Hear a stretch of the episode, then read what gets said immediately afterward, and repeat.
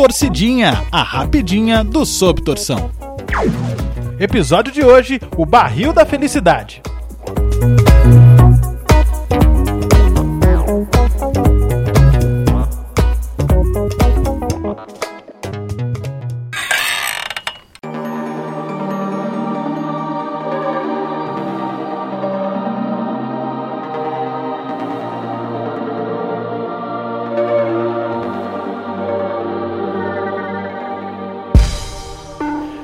Uma pergunta que a ética tenta responder é essa: Como ter uma vida boa?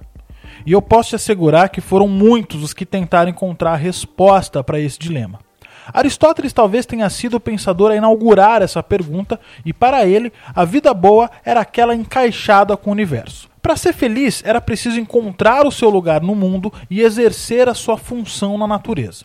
Se você nasceu com talento para ser um escritor, terá uma vida boa se escrever livros. Se você nasceu com talento para a música, terá uma vida boa se tocar instrumentos musicais.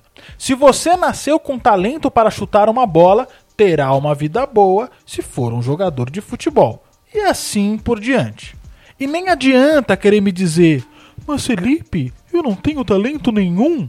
Se você está no mundo, não está à toa. Alguma serventia você tem. É o que diria Aristóteles para você. Mas para você saber se teve uma vida boa, ou seja, encaixada com o universo, você terá que morrer primeiro. Pois só no final da vida você poderá avaliar a qualidade da sua existência. Spinoza, praticamente um sócio desse podcast, já diria outra coisa. Em primeiro lugar, a vida não é medida depois que ela acaba. Para ele, a vida é feita no agora no instante, no presente, nesse exato momento.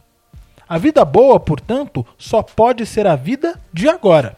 A vida de antes já não é mais vida porque já passou. A vida de depois, menos, pois ainda não chegou. A vida é agora e para saber se a vida é boa, você precisa avaliar a sua existência de agora. Para isso, ele te perguntaria: esse encontro que você está tendo com o mundo nesse exato momento te alegra? Se fosse eu perguntando, seria mais ou menos assim: Ouvir esse podcast agora te deixa feliz? Se a resposta for sim, vida boa. Se a resposta for não, vida ruim. Mas tanto Aristóteles quanto Spinoza concordam com uma coisa: a vida boa é a vida feliz. Para o grego, felicidade é estar encaixado no universo. Para o luso-holandês, a felicidade é o aumento de potência provocado pelo encontro com o mundo que está acontecendo agora. Vida boa é a vida feliz.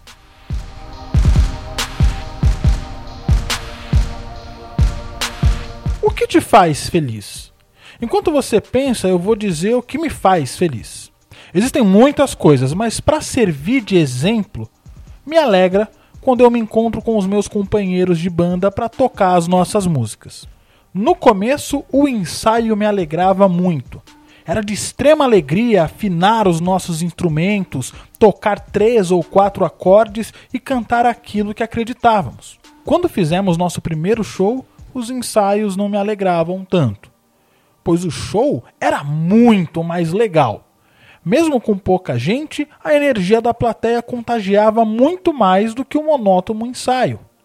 No show, tínhamos um ou outro aplauso, pelo menos. No ensaio, nem isso. Quando fizemos nosso primeiro show para uma plateia grande em um palco maior ainda, os shows menores já não me alegravam tanto. E eu não sei se você percebeu, mas parece que o motivo da minha felicidade foi se sofisticando a cada upgrade no ato de tocar na banda. E a cada upgrade, o ato anterior já não me produzia o mesmo efeito alegrador. É a famosa ideia do mal acostumado.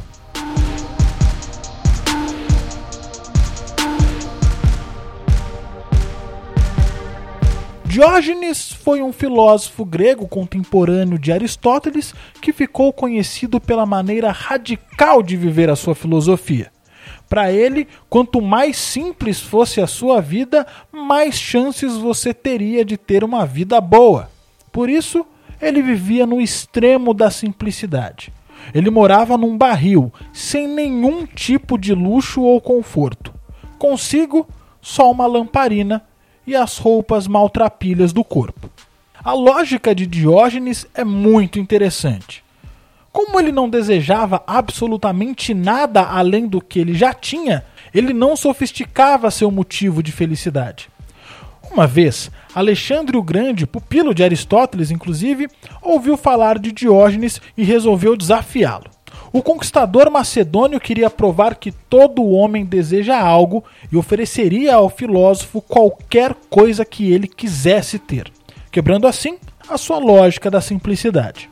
Diz a lenda que num dia ensolarado, Diógenes estava em seu barril quando Alexandre se colocou na frente dele e perguntou: Diógenes, como sabes, sou Alexandre o Grande e posso lhe dar qualquer coisa que você desejar.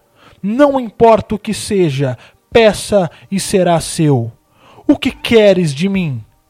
e numa simplicidade cínica, Diógenes teria olhado para Alexandre e dito: Eu quero que saia da frente, pois está impedindo que a luz do sol chegue até mim.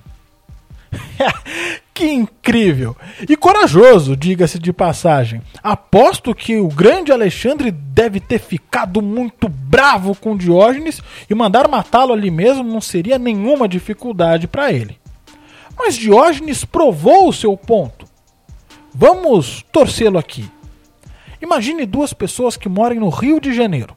Uma delas teve o prazer de conhecer a Noruega uma vez e ficou maravilhada com a aurora boreal. Aquele evento natural que o céu fica cheio de rastros esverdeados que só se é possível observar no extremo norte do planeta e em noites de rara felicidade.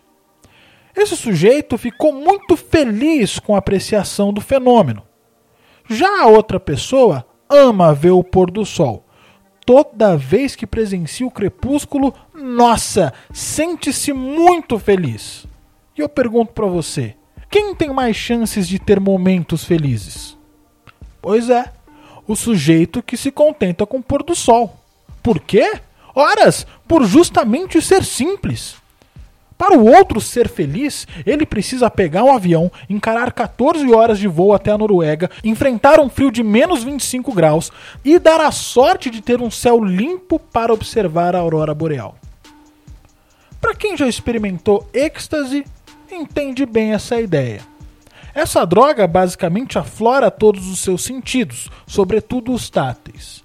Dizem que quando você toma um comprimido desses, sua pele fica tão sensível que um simples abraço passa a ser uma experiência transcendental. Mas depois que o efeito passa, o mesmo abraço passa a ser menos que ordinário. Para o abraço ter graça novamente, você precisará estar sob o efeito da droga. Troque o abraço por sexo. Li uma vez que esse tipo de droga é a terceira mais usada durante o coito. Qual é a causa disso?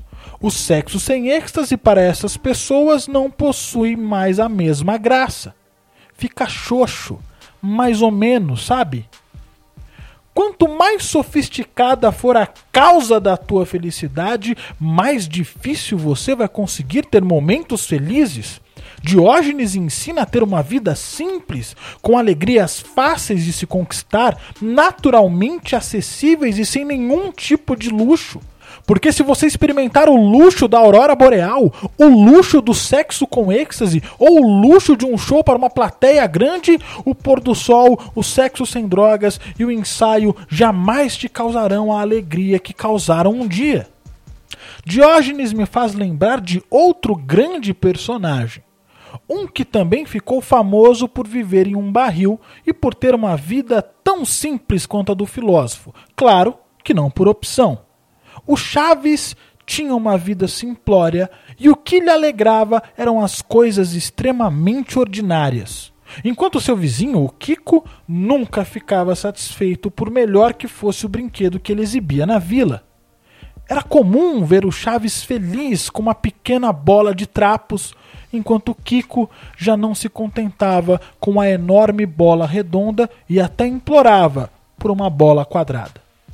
Chaves é o Diógenes dos nossos tempos. Ele nos ensinou que o que vale mesmo são as coisas simples da vida e que a felicidade cabe num sanduíche de presunto. Agora fica a pergunta e você só responde se quiser. Você fica feliz com facilidade ou as causas da tua alegria já se tornaram complexas demais?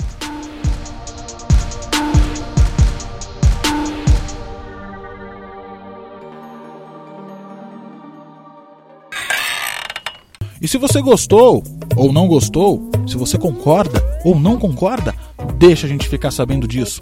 Mande o seu recado para mensagemdocaos@gmail.com ou nos siga no Instagram arroba Torcidinha, a rapidinha do Sob Torção.